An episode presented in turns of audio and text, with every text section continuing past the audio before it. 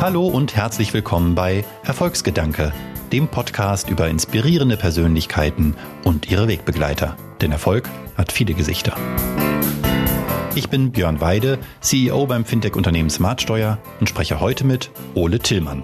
Darüber, wie man gute Geschichten erzählt, wie wichtig Vorbereitung für eine lebendige Präsentation ist und warum wir nur über Emotionen zu echten Innovationen kommen. Wenn euch diese Episode gefallen hat, abonniert uns gern und lasst uns eine Bewertung da. Und jetzt gute Unterhaltung. Was macht ein Präsentationscoach in Corona-Zeiten? Seinen Service komplett digitalisieren. Das Thema Pitching und Präsentationen ist ja jetzt nicht weniger geworden äh, durch Corona. Es hat sich eigentlich nur verändert und zwar noch stärker auf die Bildschirme verlagert. Und äh, dementsprechend ist das ganze Thema visuelles Design für alle, die präsentieren und kommunizieren über Zoom oder auch andere Kanäle, äh, ist das Thema visuelles Design noch wichtiger geworden und Struktur und Reduktion von kognitiver Belastung in der Kommunikation.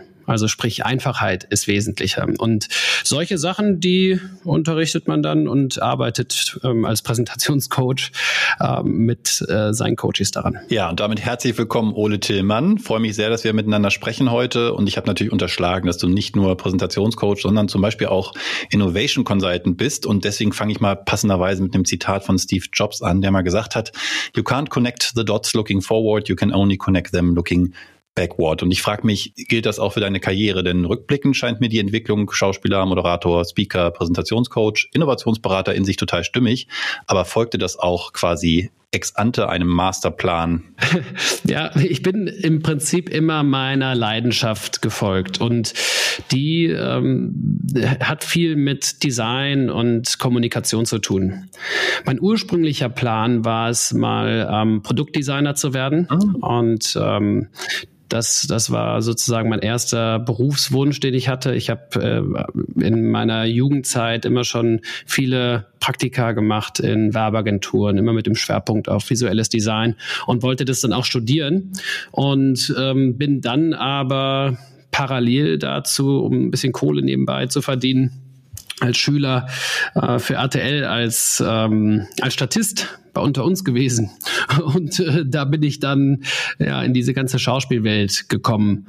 Und das war am Anfang gar nicht so sehr das, was ich äh, machen wollte, aber als ich dann einmal drin war und äh, ich gefragt worden bin, ob ich mir vorstellen könnte, da in den Hauptcast zu kommen, da habe ich das dann natürlich auch gemacht. Und ähm, von dort an bin ich dann äh, ja immer weiter dem ganzen Thema Kommunikation gefolgt, aber eben nicht nur über das ganze Design-Thema, sondern über die Frage, wie drücke ich mich über Sprache, über Körpersprache aus, um bestmöglich verstanden werden zu können. Und das mache ich bis heute. Genau, man, äh, man findet dich auch sehr schnell, wenn man zum Beispiel nach herausragenden Präsentationen sucht, äh, landet man fast immer ja auch ganz schnell bei den TED-Konferenzen und seinen regionalen Ablegern, TEDx. Und da hast du fünf Jahre, glaube ich sogar, ne, den Head Speaker Coach oder wie sich das nannte, mhm. für Berlin, Hamburg und München gemacht.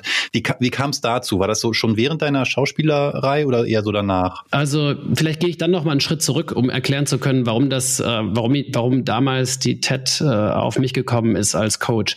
Ich habe äh, insgesamt knapp äh, acht Jahre fürs Fernsehen gearbeitet, ein Großteil davon als Schauspieler, aber auch als Moderator. Ich bin journalistisch ausgebildet worden vom Adolf Grimm Institut, ähm, damals zu meiner Zeit bei RTL. Hatte da einen ganz tollen Coach, der mich da journalistisch trainiert hat. Und ähm, vor dem Hintergrund bin ich dann ähm, 2006 rausgegangen äh, aus dem Fernsehen, habe mich dazu entschieden, noch mal ein bisschen mich auf äh, das ganze Thema Schauspiel zu fokussieren und das Künstlerische auch noch mal stärker zu vertiefen. Habe dann eine Schauspielausbildung gemacht nach einem amerikanischen Storytelling-System und einer russischen Schauspielmethode. Mhm. Und äh, das habe ich erst anderthalb Jahre als Schauspieler gemacht und dann habe ich noch mal eine Coaching-Ausbildung obendrauf gesetzt und habe dann im Prinzip Schauspielerinnen und Schauspieler für ihre Bühnenauftritte, für ihre Figuren, für ihre Castings und Filme vorbereitet. Und vor dem Hintergrund bin ich dann 2009, als die TEDx in Berlin gestartet ist, angesprochen worden, ob ich mir das Coaching für die Sprecherinnen und Sprecher vorstellen könnte. Weil damals war ja das ganze Thema Storytelling in Präsentationen auch noch nicht äh, so stark gang und gäbe. Und äh, genau, dann habe ich das ähm, begonnen dort und das hat so gut funktioniert, dass das dann verpflichtend wurde für alle Sprecherinnen und Sprecher bei der TEDx in Berlin und dann später auch München und Hamburg. Also man, man kann gar nicht bei TEDx präsentieren, ohne einmal durch dein Coaching gelaufen zu sein in der Zeit, ja? Zumindest in den Chaptern, also in den äh, Städten, von denen ich gerade gesprochen habe, war das zu der Zeit so, ja. Ah, spannend. Was, was hast du denn in der Zeit, in der du das gemacht hast, war ja wirklich lange, du hast, glaube ich, irgendwann mal gesagt, es waren über 300 äh, Menschen, die du da äh, gecoacht hast, über das Präsentieren und vor allen Dingen, was ich fast noch spannender finde, über Präsentierende gelernt? Dass man sich ziemlich schnell verheddern kann, wenn man ein, eine Fachfrau oder einen Fachmann in einem bestimmten Thema ist. Und mhm. äh, dass es eigentlich immer darum gehen muss, so einfach und so verständlich wie möglich zu kommunizieren. Und dazu gehört auch äh, dann das Ganze nicht nur, äh, ja, sag ich mal, fachlich korrekt darzustellen, sondern auch unterhaltsam darzustellen da muss man jetzt nicht riesig viele Witze erzählen, aber dass man zumindest so ähm, ja kommuniziert, dass das äh, für die Menschen auch in ihrem Alltagsleben nachvollziehbar ist. Ich habe bei der TED immer gesagt, dass sich die Sprecherinnen und Sprecher einfach vorstellen müssen, dass die Menschen, die im Publikum sind, im Prinzip genauso gut selber auch TED Talks halten könnten. Sie sind genauso intelligent und haben vielleicht auch äh, andere Themen, über die sie äh, sprechen könnten. Sind nur dann in dem Moment nicht die, die auf der Bühne sind. Aber wenn man sich das vorstellt, dass man eben Inhalte so kommuniziert, dass die jeder begreifen kann und äh, dementsprechend auch den Respekt vor dem Publikum hat, dann äh, ja, können da eigentlich ziemlich interessante Talks bei rauskommen. Aber es klingt ein bisschen so, als würdest du sagen, dass ihnen die Fachlichkeit, also dem Präsentierenden manchmal im, im, im Weg ist. Ne? Das ganze Wissen, was man da hat, was man am liebsten auch sofort teilen würde, ähm, verdeckt so ein bisschen, dass da ja Leute sitzen, die in der Regel nicht so tief drin sind und deswegen woanders, man sagt dann gern so abgeholt werden, finde ich ein bisschen übergriffig den Begriff, aber ähm, eine Anpassung dessen, was man da sagen will, auf seine Zuhörer. Korrekt, ja, das ist der Fluch des Wissens. Hm. Je tiefer ich in einem Thema bin, desto schwerer fällt es mir, das so zu kommunizieren, dass Menschen, die keine Experten darin sind, das auch verstehen können. Und dabei ist effektive Kommunikation empfängerorientiert. Das heißt, ich muss so kommunizieren, dass mein Empfänger das auch tatsächlich verarbeiten kann. Und so muss ich das auch aufbereiten. Deswegen muss die erste Aufgabe immer sein, möglichst viel Empathie für sein Publikum zu entwickeln, für den Empfänger. Wir Menschen tendieren dazu, uns selber in den Mittelpunkt zu stellen, gerade auch bei dem Thema Kommunikation. Also wir kommunizieren so, wie wir die Informationen verstanden oder verstehen würden mhm. und oder verstanden wissen wollen. Und äh, genau das Gegenteil müsste man eigentlich versuchen zu erreichen, und zwar möglichst viel Wissen über den Empfänger zu bekommen. Ist im Prinzip wie im klassischen Marketing. Ja, zielgruppengerechtes Marketing, da muss eben dann äh, der Köder auch dem Fisch schmecken und nicht umgekehrt. Das ist ja vor allen Dingen jetzt auch eine Frage der, der Inhaltsebene. Was sage ich? Nun hast du natürlich als Schauspieler auch einen Background, der dir auch hilft, das dann auch noch gut über Mimik, Gestik und natürlich auch die Stimme, die Sprache zu tun. Meine Frau ist Sängerin, klassisch Opernbühne, Schauspielerei ja nicht unähnlich. Und natürlich äh, gibt die dann auch mal Feedback zu Dingen, die ich äh, so präsentiere. Und bei mir ist dann neben der Inhaltsebene dann oft noch so ein Klassiker, ich spreche viel zu schnell. Mhm. Nun ist sie nicht nur Sängerin, sondern auch noch Coach. Und dann haben wir tatsächlich da zusammen dran gearbeitet und es kam irgendwie raus, dass der Grund für das Schnellsprechen daran liegt, dass ich gar nicht so sehr die Aufregung oder ein Technikproblem, ähm, sondern die Sorge, dass ich meine Gedanken nicht zu Ende bringen kann, dass das, was ich zu sagen habe, nicht interessant genug sein könnte für meine Zuhörer, dass die mich halt mittendrin unterbrechen. Mhm. Teilst du so eine Erfahrung, dass Präsentations- oder auch Sprechtraining immer auch ein bisschen Persönlichkeitsentwicklung ist? Ja, zu 100 Prozent. Das, was wir kommunizieren, ist ja Ausdruck unserer Persönlichkeit, unserer Wünsche, Hoffnungen, vielleicht auch Sorgen und Ängste. Mhm. Und das, was du gerade beschrieben hast, also die Angst davor, dass du nicht verstanden wirst oder dass das, was du kommunizierst, vielleicht für dein Publikum ja, zu lange dauert oder vielleicht nicht so von Wert ist, wie du dir das wünschen würdest, das führt natürlich dazu, dass du deinem Gegenüber möglichst wenig Zeit wegnehmen willst. Hm. Und dann versuchst du vielleicht deine Punkte schneller zu machen, als es vielleicht im Sinne der Verständlichkeit gut wäre. Und deswegen arbeite ich auch mit meinen Coaches immer erst am Inhalt und an der Frage, welche Beziehung hat denn die Sprecherin oder der Sprecher zu dem Inhalt? Welche Beziehung hat sie zu dem Publikum? Und äh, erst wenn man an solchen Themen wirklich grundlegend gearbeitet hat und das versteht, dann ähm, würde ich sagen, ist man auch gut für die Bühne vorbereitet. Denn unser Körper kann nicht lügen. Mhm. Unser Körper wird immer das ausdrücken, was also die Ursprungsintention ist. Und deswegen muss man auch daran arbeiten. Und äh, ja, ich würde sagen, 75 Prozent äh, der Arbeit sind Inhalt und Beziehungsebene. Aber Inhalt, so verstehe ich dich eben gar nicht bloß nur aus einer, was schreibe ich auf eine Folie oder welche Worte verwende ich, sondern Inhalt in einem tiefen Verständnis desjenigen, der es präsentiert. Wenn, wenn da eine Kopplung nicht existiert oder äh, man etwas erzählt, von dem man nur glaubt, dass man es erzählen müssen, sagst du, das, das kriegen dann die Zuhörer mit. Korrekt. Ja. ja, sogar, also richtig, richtig tiefgehend sich zu fragen, was ist denn meine persönliche Beziehung zu meinem Thema? Hm.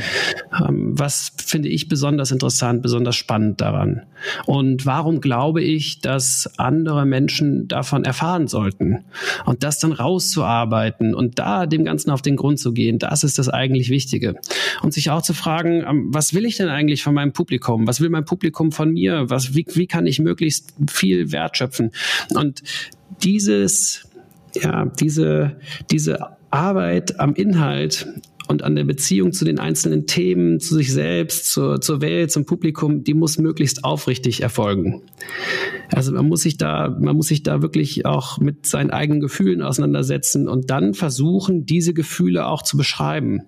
Und in dem Moment, wo mir das gelingt, meine Gefühle zu beschreiben, habe ich dann die Möglichkeit, auch darauf einzuwirken.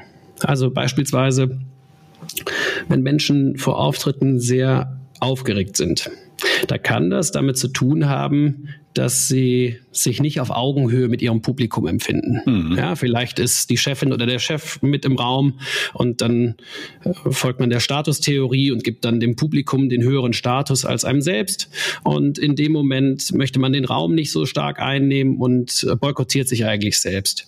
Und äh, wenn man das einmal für sich ausformuliert hat in der Vorbereitung, dann ist es im Bewusstsein. Und dann kann man das auch anders einrahmen. Da kann man zum Beispiel sagen, ich empfinde mich mit meinem Publikum auf Augenhöhe, weil das, was ich zu sagen habe, einen echten Wert für alle darstellt. Mhm. Und alleine, wenn man das so ausdrückt, verändert man automatisch seine gesamte Haltung und auch dann im, in der Endkonsequenz auch seine Körpersprache. Fällt mir gerade ein, ähm, heute Morgen hat meine Frau ein Flashmob-Video geteilt auf Twitter, da äh, ist glaube ich schon älter, ansonsten hätten sie alle ihre Abstandsregeln nicht eingehalten. Mhm. Ähm, da äh, ist jemand ein völlig normal gekleideter Mann, der in so einem Supermarkt äh, plötzlich die italienische Arie Nessun Dorma von Puccinis mhm. letzter Oper Turandot anfängt zu singen. Ich bin des Italienischen nicht mächtig. Ich kannte jetzt die Arie, Arie zugegebenermaßen, aber ich fand schon spannend, dass ich auch schon beim Hören, und man sieht das auch den Leuten an, die da drum rumstehen, sofort Tränen in den Augen hatte. Ich habe gar kein Wort verstanden von dem, was er da singt, und doch habe ich auf irgendeiner Ebene verstanden, was er meint. Und das kann ja nur darüber passiert sein, dass dieser Mensch das, was er da vorträgt, so verinnerlicht hat, dass er mit seinem ganzen Auftritt, mit seiner Körpersprache, das hat sicher natürlich auch viel mit Musik zu tun, aber mit dem, wie er das tut, ähm, die Essenz dessen, was er da singt, irgendwie zum Ausdruck bringt, ganz ohne Sprache. Ist das bei Präsentation auch im Unternehmenskontext auch so, dass ich mehr machen muss, als nur in schönen Worten formulieren, was ich da, äh, was ich da zu sagen habe? Genau das Gleiche. Man muss es komplett durchdringen. Und zwar eben nicht nur auf der inhaltlichen Ebene, sondern auch wieder auf der Beziehungsebene. Du hast gerade den Opernsänger zitiert mit dem Flashmob.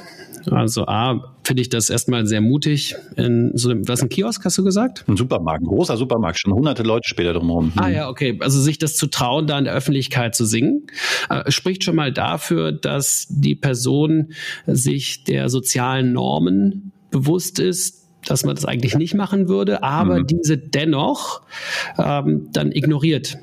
Also sprich alle Boykottsysteme, psychologischen Boykottsysteme, die dieser Person im Weg hätten stehen können.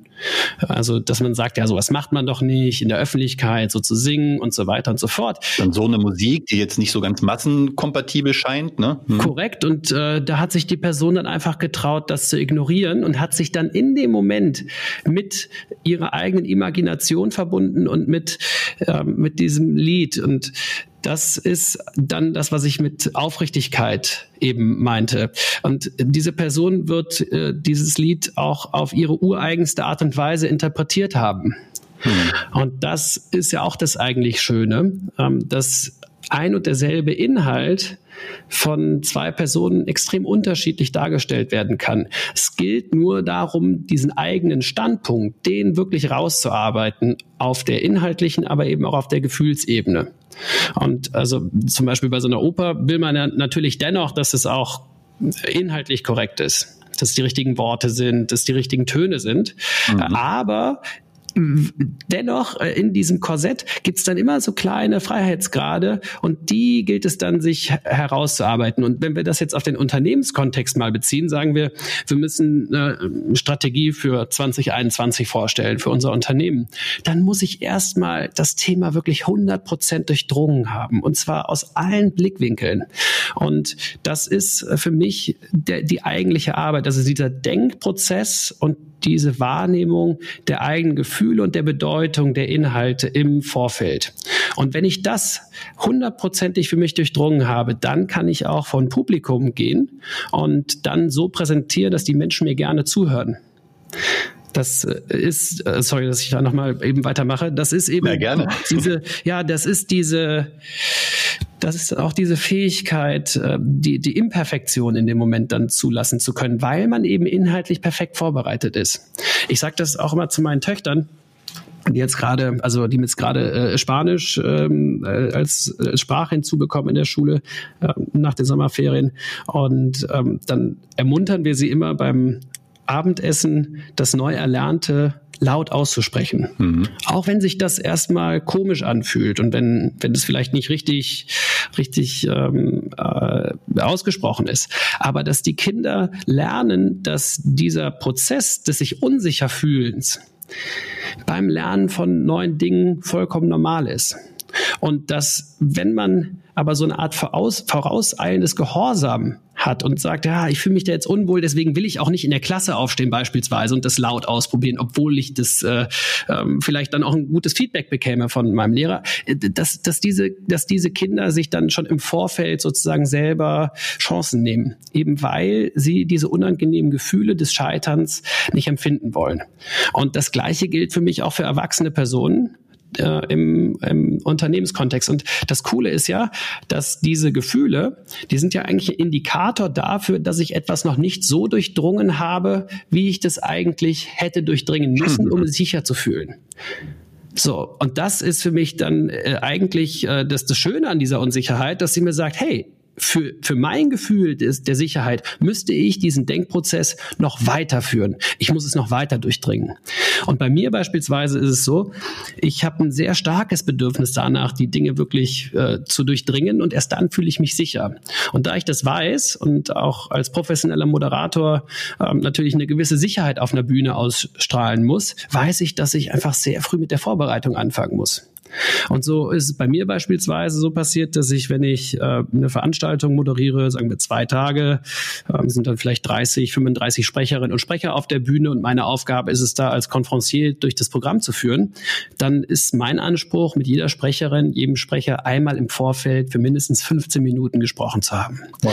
Und das gibt mir dann aber auch äh, A, den Zugang zu den Informationen, die ich brauche um das Ganze auch ähm, dem Ganzen auch einen Rahmen zu geben. Und auf der anderen Seite äh, bin ich dann natürlich aber auch wirklich äh, voll aufgeladen und äh, bin weiß dann, ich habe wirklich alles gemacht, was ich hätte machen können, um mich perfekt vorzubereiten. Und ähm, weil viele Menschen das dann manchmal auch fühlen, dass sie sich nicht so gewissenhaft vorbereitet haben, sind sie dann in dem Moment unsicher. Macht das Sinn? Es sind so viele Punkte. Jetzt habe ich leider, damit ich keine Tippgeräusche mache, mir das nicht notieren können, was ich alles da noch an Gedanken hatte. Einer, den, der mir jetzt gerade spontan kam, war, ähm, dass mir das auffällt, dass je professioneller jemand in seinem Gebiet ist, desto mehr und nicht, wie man vielleicht denken würde, desto weniger Vorbereitung ähm, benutzt sie oder er. Ähm, ich hätte man, man hätte ja zum Beispiel denken können, Mensch, als gelernter Schauspieler ist so auf einer Bühne stehen und dann da ein paar Leute ansagen. Das sind ja auch oft gar nicht so viele Worte, die man dann da macht. Das macht er so aus der hohlen Hand. Und du sagst, nein, ganz im Gegenteil, mit dem Wissen, was ich habe, weiß ich auch, wie wichtig diese Vorbereitung ist, damit das nachher so leicht und locker wirkt. Korrekt. Und natürlich bin ich mittlerweile in einem Professionalisierungsgrad, dass du mir auch einfach Worte hinschmeißen kannst und dann kann ich dir da auch aus dem Stehgreif heraus was erzählen und das hört sich dann dennoch professionell an. Aber wenn ich will, dass das Ganze inhaltlich Hand und Fuß hat, also sagen wir, ich moderiere eine Veranstaltung im Pharma-Tech-Bereich und äh, bin aber jetzt kein gelernter, ähm, keine Ahnung, Marketeer aus dem Pharmabereich, dann äh, muss ich halt im Vorfeld äh, tatsächlich mich so tief da reinarbeiten in diese Themen, dass ich dann nachher auch mit einem guten Gewissen äh, in einer, auf einer fachlich korrekten Ebene mitdiskutieren kann. Mhm. Und erst wenn ich das erreicht habe, dann darf ich eigentlich auch vor Publikum treten. Und das Gleiche gilt für die Präsentation von einer Strategie, beispielsweise im Unternehmenskontext. Und ich verstehe es auch so, dass du sagst, du brauchst eigentlich dieses Fundament der Sicherheit, um dir dann Freiheitsgrade in der Präsentation erlauben zu können. Weil wenn du die Sicherheit nicht hast, dass das, was du da sagst, Hand und Fuß hast, dann wirst du wahrscheinlich eher geneigt sein, einem Skript zu folgen vielleicht oder die drei Worte, die du dir vorüberlegt hast, zu nutzen. Und damit fällt ein Stück weit von dem, was ja offensichtlich so wichtig ist, deiner Persönlichkeit, deiner Intuition, jetzt auf einen Moment reagieren zu können, plötzlich flach einfach. So ist es. Das Paradox ist, je besser man vorbereitet ist, desto besser kann man improvisieren. Hm. Ich hm. höre häufig diese Idee, ja, ich bereite mich nicht so gut vor, weil ich ja äh, nachher möglichst natürlich auf der Bühne wirken will.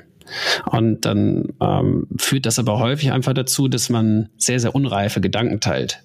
Und eigentlich muss doch das Ziel sein, dass du natürlich bist, aber auch richtig was zu sagen hast. Mhm. Und das geht nur, wenn du das inhaltlich auch sauber vorbereitest. Also ja, äh, je professioneller man das machen will, desto mehr Wert muss man auch auf die Vorbereitung legen. Und das sehe ich in Deutschland ist häufig nicht der Fall. In den USA ist das äh, viel eher verstanden und da kommt ja auch dieser Ansatz her. Und gleichzeitig habe ich, zum Glück fällt es mir wieder ein, äh, noch rausgehört, dass du gesagt hast, irgendwie am Ende ist vielleicht auch gerade das Unperfekte das, was den Vortrag nachher ausmacht, weil es die Persönlichkeit des Vortragenden ähm, transportiert. Denn ansonsten könnte man sich ja schon fragen, vielleicht erst recht jetzt in Corona-Zeiten und alles digital, warum machen wir uns überhaupt die Mühe, irgendwelche Informationen, die schon auf Slides stehen oder die man auch in ein Textdokument schreiben könnte, vorzutragen. Wir sind alle des Lesens mächtig. Ähm, aber es ist ja eher üblich, als dass es ungewohnt wäre, dass wir uns präsentieren mhm. lassen. Also wir wollen doch offensichtlich mehr als nur Fachinformation. Wir wollen die persönliche Interpretation eben dieser Information, die Sicht einer Sprechenden, eines Sprechenden äh, auf das Thema. So verstehe ich jedenfalls deinen mhm. dein Hinweis. Ja, so ist es. Genau so ist es. Ja, im Prinzip ist ja alles Wissen über das Internet mittlerweile überall verfügbar. Eben. Das heißt, ich könnte eigentlich hingehen und sagen, ich saug mir jetzt einfach ähm, die Texte rein oder was oder die Videos rein, die ich brauche, um ein bestimmtes Gebiet zu verstehen. Aber ich glaube, dass gerade in diesen Zeiten des Informationsüberflusses der menschliche Filter ähm, super wichtig ist. Also diese Interpretation der Themen vor Publikum von einer Person, der ich vertraue und ihr auch vielleicht einen Expertenstatus gebe, das hat dann doch noch mal so viel Mehrwert in dem Moment, den kann ihr auch kein Text geben. Und das hat dann viel mit der Intonation zu tun, mit äh, der, auch, auch der Körpersprache. Und das muss dann nicht perfekt vorgetragen sein. Also da glaube ich ganz fest dran. Sogar ganz im Gegenteil. Ich finde es eigentlich immer ganz schön, wenn es einfach menschlich ist. Und äh, ich versuche den Menschen auch immer zu vermitteln, dass so viele Menschen, wie es auf der Erde gibt, so viele unterschiedliche Styles gibt es auch in der Art und Weise, wie wir präsentieren und wie wir kommunizieren. Und das gilt es dann auch rauszuarbeiten. Also ich halte nichts davon, dass man alles so glatt bügelt und versucht, einen Style, den man vielleicht bei jemand anders gut fand, zu kopieren. Und äh, die, die Imperfektion, die gehört mit dazu. Aber es braucht eben eine gewisse Form der Leichtigkeit bei gleichzeitiger Wissenstiefe. es gibt äh, im Italienischen diesen Begriff der Sprezzatura. Das beschreibt die ähm, ja, die, die Wirkung eines Bildes in dem Fall, also einer Malerei, die, die unheimlich leicht aussieht, ohne dass äh, man dem Werk die Arbeit, die in das Werk selber reingeflossen ist, ansieht. Ja. Und das Gleiche gilt für mich für Kommunikation. Ja, das muss alles in sich stimmig sein, aber es muss total leicht wirken. Und wenn man das schafft, in so eine Art Erzählton zu kommen auf der Bühne, dann hat man es wirklich geschafft. Und das ist das, worauf ich dann mit den Menschen auch hinwirke. Erzählen ist ein gutes Stichwort. Du hast vorhin auch schon mal im englischen Begriff genannt Storytelling. Wir haben ja jetzt viel eher über die ja, die Inhalte selber und wie man sie präsentiert. Aber für mich ist Storytelling eher auch noch so der, der Bogen vielleicht darüber. Und du hast darüber mal gesagt in einem Vortrag, das ist eine gute Geschichte wie so ein Flugsimulator fürs Gehirn. Das fand ich eine gute, mhm. gute Metapher. Nimmt mich mit auf eine Reise, so habe ich das jedenfalls verstanden. Und äh, Yuval Harari, kennst du sicher, mhm. sein Bestseller Eine kurze Geschichte der Menschheit, der hat ja sogar gesagt, dass äh, Sprache gar nicht alleine für den Erfolg der, der menschlichen Spezies verantwortlich ist, sondern die Fähigkeit, Geschichten zu erzählen, auch und gerade über Dinge, die noch vielleicht oder auch nie real sind. Mhm. Sind wir ja nur aber alle nicht Abenteurer oder Astronauten. Wie finde ich denn jetzt als im beruflichen Kontext Geschichten, wenn ich über die, jetzt mal in meinem Kontext, neueste Verordnung im Einkommensteuerrecht referieren soll? als Herausforderung. Das ist eine harte Nuss, Björn. Klar, was hast du erwartet? Ja, ja, also grundsätzlich steckt in diesem Gedanken von Yuval Noah Harari die Idee, dass Geschichten eine Transportfunktion haben für überlebensrelevante Informationen. Also er sagt ja, dass äh, wir im Prinzip uns fiktionale Inhalte überlegen können von möglichen Zukunfts- mhm. Realitäten und diese im Hier und Jetzt dann äh, schon so kommunizieren, dass Menschen ihre ähm, Fähigkeiten oder auch Ressourcen allokieren, um diese zukünftige noch vielleicht Fiktion zu einer Realität werden zu lassen. Genau, so, das ist ja, so, ja. das ist ja die Implikation, die er sozusagen äh, äh, oder dessen, was er so sagt. Und also für mich stellt sich immer die Frage inhaltlich, wenn ich an Geschichten arbeite, was ist die Überlebensrelevanz meines Themas für mein oh. Publikum. Ja, das frage ich mich bei Steuer allerdings auch. Ja, aber Steuer ist natürlich auch eine, das ist ja etwas, auf das hat sich ja die Gesellschaft mal geeinigt, dass wir uns so verhalten wollen, um auch solidarisch sein zu können.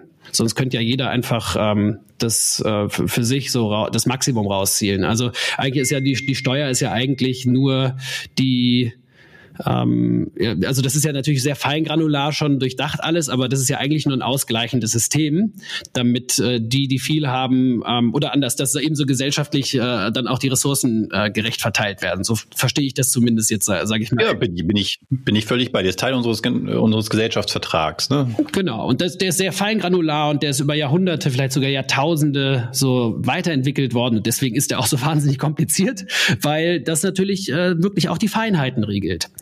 Und ähm, das, das ist jetzt für mich zum Beispiel, wenn wir jetzt über Steuerrecht reden würden auf der Bühne im TED-Style, dann wäre das für mich ein, die Einflugschneise, das, was wir jetzt gerade besprechen.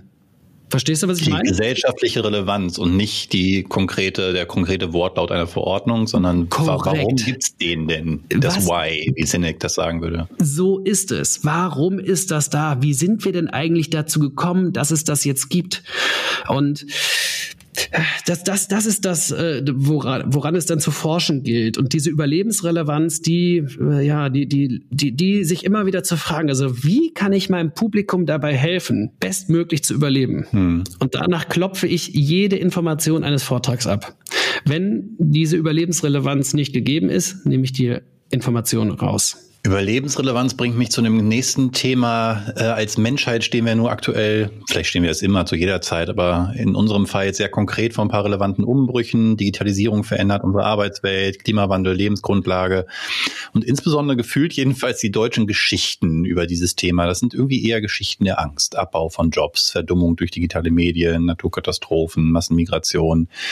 Funktionieren Geschichten der Angst, du hast ja auch gerade von Überleben gesprochen, deiner Erfahrung nach gut, besser zur Motivation, zur Handlungsmotivation als positive Narrative?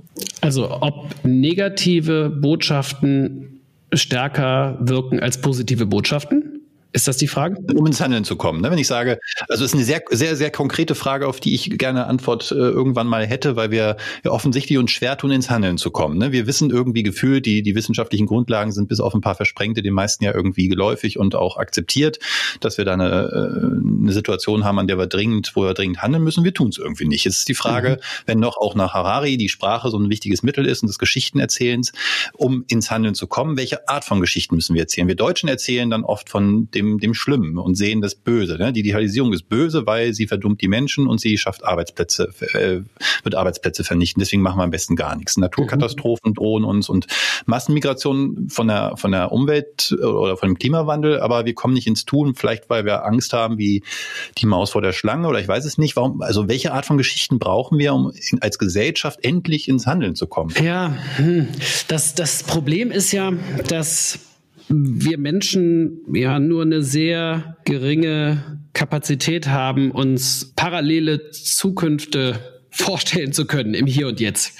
Also das kann sein, dass wir uns äh, heute, weil wir eine eindringliche Geschichte gesehen haben zum Thema, wie, wie, wie schlimm uns der Klimawandel treffen wird in vielleicht zehn Jahren äh, gesehen haben. Ja, wenn wir das gesehen haben, dann ist das jetzt unser heute unser Thema und dann kommt morgen wieder was zum Thema Corona und dann überdeckt mhm. das schon wieder diese Geschichte. Und wir Menschen haben halt nicht die Fähigkeit, parallel verschiedene Zukunftsszenarien uns äh, ständig im Bewusstsein zu halten und dann auch zu priorisieren. Und ich glaube, dass wir heutzutage einfach in Situationen sind, wo so viel Information auf uns einprasselt, dass äh, und das Gehirn eben nur bedingt die Möglichkeit hat, diese zu verarbeiten, dass viele Menschen dann den schnellen Ausweg suchen und sich dann flüchten und vielleicht in einem Superheldenkostüm bei einer Corona-Demo landen. Ja, weil das ist wie, meiner Meinung nach wie eine Überreaktion oder eine Übersprungshandlung in sehr, sehr stressigen Zeiten. Mhm. Ja, also ich gehe dann in irgendetwas rein, was äh, mir Abhilfe verschafft von diesem negativen Gefühl.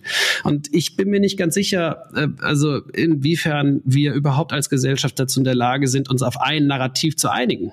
Es ist ja, es wird ja eigentlich immer, immer schwerer. Mhm. Und äh, das äh, wird ja sogar bewusst auch gerade zerstört, diese, diese, diese Möglichkeit, dass man sich darauf einigt. Also wenn wir uns einfach anschauen, ähm, was äh, da in, in den USA passiert äh, durch die Trump-Administration und dieser Versuch auch eben Journalisten und Journalismus insgesamt zu diskreditieren und ständig die Glaubwürdigkeit von Menschen zu, zu, zu unterminieren, das ist ja, das ist ein wahnsinnig gefährliches Moment, auf das dass wir dazu steuern. Wenn, wenn wir nicht mehr wissen, welches Narrativ ist denn jetzt das richtige Narrativ. Dem können wir trauen. Hm. Sogar Wissenschaftler werden diskreditiert. Ne? Korrekt. Also. Ja, um daraus auch unser Handeln dann abzuleiten. Und man müsste ja eigentlich jetzt heutzutage jedes Mal, wenn man Angst hat, müsste man ja sich jetzt äh, dazu zwingen, das auszuhalten, weil man ja noch gar nicht das komplette Bild dessen hat, was man eigentlich bräuchte, um eine ähm, tatsächlich vernünftige Handlungen dann auch ausführen zu können.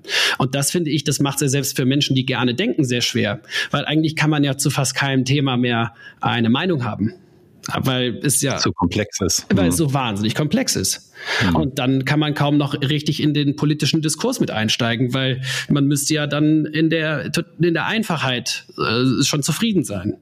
Und das äh, äh ja, das, das sehe ich als als als Hauptproblem momentan an. Also es gibt so viele verschiedene Narrative und äh, die Frage ist, welche welches Narrativ löst bei mir ein, ein ein wohliges Gefühl aus und dem folge ich dann. Und das Aushalten von dieser Ambiguität Ambiguität und die, die, die, dieser Informations dieses Über Informationsüberflusses, das ist, glaube ich, einfach wahnsinnig schwer, weil dann unser kleines Reptilienhirn dann doch sagt, komm, ich gehe auf Fight or Flight, äh, das ist mir alles zu viel und äh, dann entlädt sich das halt in solchen Corona-Demos oder in den Unruhen, die wir gerade in den USA auch erleben. Äh, Finde ich einen super spannenden Gedanken, ähm, nicht ganz positiv stimmend leider, aber wenn ich das für mich nochmal reflektiere, sagst du, finde ich nachvollziehbar, diese Überkomplexität dieser Themen lässt uns im Zweifel dann eher ähm, vielleicht sogar einer Verschwörungstheorie nachjagen, weil sie so eine einfache Antwort verspricht, die mir so ein beruhigendes Gefühl von, ah, okay, ist alles gar nicht so schlimm,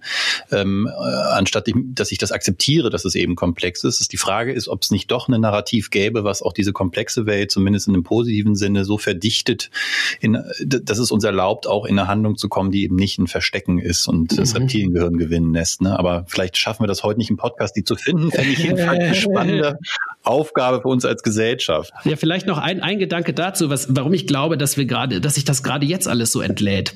Ich ähm, schaue mir immer mal wieder das, den Siegeszug des Smartphones an, das jetzt ungefähr seit zehn Jahren mhm. äh, in unseren Händen ist. Und diese, also auf der einen Seite diese wahnsinnige Komplexität und dieser Informationszugang, den wir haben durch das Internet und auf der anderen Seite diese Vereinfachung auf diesen einen Kanal, mhm. auf das Smartphone, das wir auch noch in unserem persönlichen Bereich direkt vor der Nase haben. Haptisch. Genau. Ich kann es anfassen, touchen, fühlen. Korrekt. Also Hyperkomplexität und dann runtergebrochen auf einen Kanal, der auch noch so visuell funktioniert, dass der, dass mein Gehirn diese Informationen wie also so, so direkt übernehmen kann. Ne? Und ähm, das ist so ein bisschen wie, wie der Versuch, aus einem Hydranten zu trinken. das schießt einfach alles da raus und äh, das äh, wird mir kaum möglich sein, da ohne äh, ziemlich nass zu werden oder äh, vielleicht auch überfordert zu sein, wirklich was trinken zu können. Das gleiche ist ja. für mich mit dem Smartphone so. Und dadurch, dass das äh, diese Informationen so viel in den Gehirnen triggern und äh, ständig de, das, äh, ja, das, das Nervensystem überreizt ist, führt das dann auch zu einem gesteigerten Stresslevel. Und auf, auf einmal fangen Menschen an, äh, sich unfreundlich gegenüber anderen Menschen zu verhalten, weil sie einfach die sind einfach fix und alle. Und ich glaube, das ist, das ist jetzt kein besonders positives Bild, was ich da zeichne, aber ich befürchte, dass das so ist. Und deswegen glaube ich auch, dass die emotionale Intelligenz, also die Fähigkeit, die eigenen Gefühle wahrzunehmen und diese dann auch äh, zu regulieren, dass das eine der Kernfähigkeiten ist, die wir unseren Kindern mitgeben müssen und die wir als Gesellschaft neu lernen müssen. Und das äh, wiederum, wenn ich jetzt den Bogen spanne, auch zum Thema Geschichten erzählen, ist auch für das Thema Storytelling von, von größtmöglicher Relevanz. Weil wie kann ich es schaffen, etwas ähm, darzustellen, ähm, inhaltlich darzustellen, aber auch äh, meine emotionale Verbindung zu dem Thema darzustellen, ähm, das in einer möglichst authentischen Art und Weise. Und das geht nur, wenn ich mir der Gefühle bewusst bin, die ein Thema bei mir und potenziell auch bei anderen auslösen kann. Jetzt fällt mir gerade spontan auf, aus meiner eigenen Bubble habe ich viel gesprochen mit Wirtschaftsmenschen, die auch nie was anderes gemacht haben als Wirtschaft, ohne ihnen damit zu nahe zu treten, geht für mich ja äh, in ähnlicher Weise. Äh, und die wenigen, die ich hatte, so aus einem anderen Umfeld, also Kunst, Kultur, die sprechen und wir sprechen dann gemeinsam über Gefühle, mhm. über Emotionen. Und wir haben ja nun, also so habe ich dich verstanden, festgestellt, dass die wahnsinnig wichtig sind, auch für den Transport von Informationen. Brauchen wir mehr Biografien auch wie deine oder allgemein mehr mehr diese Themen, diese, diese Ebene. Ich habe schon das Gefühl, dass wir vielleicht gerade in Deutschland mit unserer Ingenieurshaltung, ähm, da ist nicht mehr viel von Dichter und Denker übrig, ähm, dass wir wieder mehr Zugang dazu brauchen für diese emotionale Komponente zum Verstehen und aber auch zum Transportieren von dieser komplexen Welt? Ich glaube, dass es zumindest eine wesentliche Stimme ist, die in diesem Orchester einen Platz haben muss. Und das Thema emotionale Intelligenz und Kunst, das hat ja ganz viel miteinander zu tun. Du hast eben den Opernsänger zitiert, der in dem Supermarkt mhm. singt. Das ist ja ein Mensch, der offensichtlich sehr nah mit seinen Gefühlen verbunden ist und dann auch noch über die Fähigkeit verfügt, diese in künstlerischer Form auszudrücken. Und du hast gesagt, das hat bei dir auch sofort was ausgelöst. Hm. Und das ähm, ist etwas, das, äh, ja, das denke ich sehr, sehr wichtig ist. Und äh, unsere Gedankenwelt ist ja stark beeinflusst auch durch unsere Gefühlswelt. Äh, ich gebe dir mal ein Beispiel. Du kannst natürlich, du kannst äh, eine hyperintelligente Person sein, die ganz toll ähm, mathematische Gleichungen ähm, ausrechnen kann und und vielleicht auch im Finanzbereich einfach super gut ist. Und jetzt hast du aber jedes Mal, wenn du über dein Thema sprechen willst, das Problem, dass du ähm, das Gefühl hast, von Menschen nicht ernst genommen zu werden oder du fühlst dich angegriffen, aus welchen Gründen auch immer. Das kann, können irgendwelche Traumata sein oder vielleicht einfach deine Persönlichkeit. Und du kannst jetzt dein Potenzial gar nicht abrufen in so einem Moment, wo es darum geht, das zu kommunizieren, weil du jedes Mal über deine Gefühle stolperst. Und ähm, das sehe ich äh, immer wieder, auch in Diskussionen, dass Diskussionen deshalb nicht gut funktionieren, weil die Menschen es nicht schaffen, ihre Gefühle das ja zu, zu, zu, zu hören und oder zu fühlen und zu beschreiben zu können und dann auch ausregulieren zu können. Und dann ähm, wird das Ganze ja dann so eine Einbahnstraßenkommunikation ich gebe so meinen Teil, du gibst deinen mhm. Teil, mhm. aber es entsteht nichts gemeinsames Neues. Und das gemeinsame Neue, das kann man ja, auf das kann man sich ja eigentlich erst dann einlassen, wenn man von einer, ähm, von, von einem Bewusstsein ausgeht, dass man sich auch in dem Neuen wieder ähm, wohlfühlen kann und da auch vielleicht wieder seine Identität neu ausgestalten kann. Und dafür muss ich das Alter aber verlassen und das Alter auch benennen können. Und ich glaube, das ist ein großes Problem. Und ich denke, dass äh, das auch heutzutage von sehr vielen Menschen, auch von vielen Politikern äh, ausgeschlachtet wird, die es eigentlich besser wissen müssten, aber die ähm, wissen, dass sie eben mit diesen einfachen Botschaften äh, ja Menschen in ihrer äh, in ihrer Situation bestärken, sich nicht bewegen zu müssen, sich nicht verändern zu müssen. Hm. Und bei Boris Johnson ist für mich so ein Beispiel. Ich meine, der Typ ist ja ziemlich intelligent und dennoch vermittelt er den Menschen die ganze Zeit, ihr könnt so bleiben, wie ihr seid. Ihr braucht euch nicht anzupassen. Und äh, das ist, äh, ja, finde ich eigentlich fast wie so ein Puppenspieler, mhm.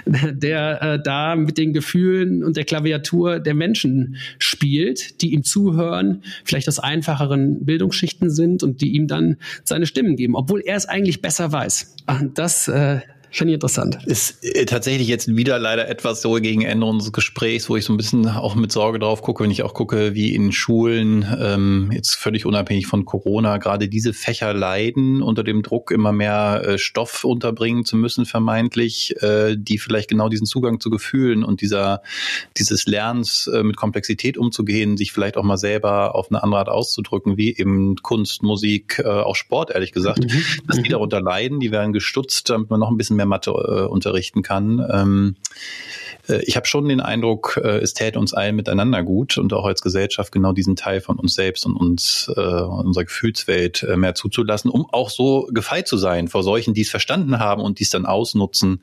Ähm, und wir kriegen es gar nicht richtig mit, weil wir es nie gelernt haben. Korrekt. Jetzt will ich aber nicht mit so einem Gedanken hier äh, schließen, sondern vielleicht machen wir noch einen kleinen Werbeblock, denn du hast äh, in den, ich glaube, letztes Jahr äh, viele deiner Erfahrungen, äh, für, über die wir heute gesprochen haben, in dem Buch, ähm, in einem Buch zusammengefasst Fast Agile Presentation Design, an Innovator's Guide to More Impactful Presentations.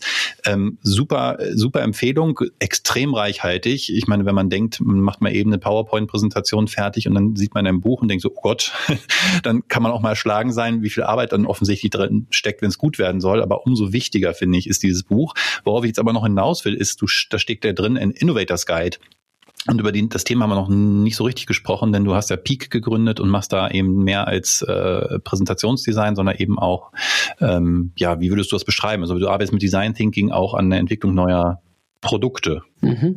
Ja, ich unterstütze im Prinzip Menschen dabei, sich neue Geschäftsmodelle zu überlegen, Business Development zu machen über Design Thinking und habe aber eben als Schwerpunkt dann für mich die Fragestellung entdeckt, ähm, ja, wie kann es denn gelingen, auch gerade sehr frühphasig, diese Ideen so zu kommunizieren, dass sie auch in der Organisation erfolgreich aufgenommen werden. Also wie kann die Ingenieurin oder der Ingenieur mhm. ähm, eine, eine, Innovation, eine technische Innovation so vor äh, dem Management Board präsentieren, dass das Management Board sagt, hey, das ist super, das brauchen wir und wir investieren da rein. Und dann kann das eben auch ein Erfolg werden. Und das ist für mich äh, ja so, so mein Kernthema. Also Innovation und Kommunikation. Und ähm, Innovation hat für mich im ersten Schritt erstmal sehr viel auch mit diesem Gedanken zu tun, den Yuval Noah Harari entwickelt hat Also, dass wir Menschen uns von den Tieren dadurch unterscheiden, dass wir eben dazu in der Lage sind, uns Fiktion zu überlegen. Also Dinge, die nicht real sind. Und das ist ja im ersten Schritt auch das, was Innovation in sich trägt. Mhm. Das ist ja etwas, was es jetzt noch nicht gibt. Mhm. Muss man sich erstmal vorstellen, damit man es schaffen kann. Ne? Korrekt, korrekt. Und jetzt ist für mich die Frage, wenn ich mir das vorstellen kann, wie kann ich das denn so kommunizieren, dass Menschen, die sich das noch nicht vorstellen können, aber verstehen können? Und dann müssen wir uns fragen, wie funktioniert denn eigentlich Lernen? Und äh, Lernen funktioniert über unsere Sensorik, über das, was wir sehen, hören, ähm, schmecken. Und ähm, deswegen muss man diese diese Fiktionen, die man im Kopf hat, auf, auf eine Art und Weise kommunizieren, dass sie multisensorisch vom Gegenüber verarbeitet werden kann. Und das geht eben sehr, sehr gut über Geschichten und über die Frage, welche Bedeutung hat denn diese Innovation für das Leben der Menschen im Hier und Jetzt? Und dann sind die Menschen gegebenenfalls bereit, ihre Ressourcen zu allokieren, um diese Zukunftsvision Realität werden zu lassen. So, und das ist für mich dieser interessante äh, dieses interessante Gebiet, wo ich im Prinzip meine, äh, meine Zeit darauf verwende, um diese Vorgänge besser zu verstehen. Und das äh, ist für mich der Spagat oder, oder dieser, dieser Zweiklang zwischen Innovation und Kommunikation. Und das Buch soll Menschen, die innovative Ideen haben, dabei helfen, diese eben so zu kommunizieren, dass andere Menschen bereit sind, ihnen dabei zu folgen, diese Realität werden zu lassen. Super spannend. Das wünsche ich mir und äh, uns allen, äh, auch unseren Hörern. Insofern auch nochmal große Empfehlung für dein Buch. Jetzt erstmal dir herzlichen Dank für eine super spannende äh, Reise ähm, und äh, Berichte. Ganz herzlichen Dank, Ole Tillmann. Hat mir großen Spaß gemacht. Mir auch. Vielen Dank, Björn.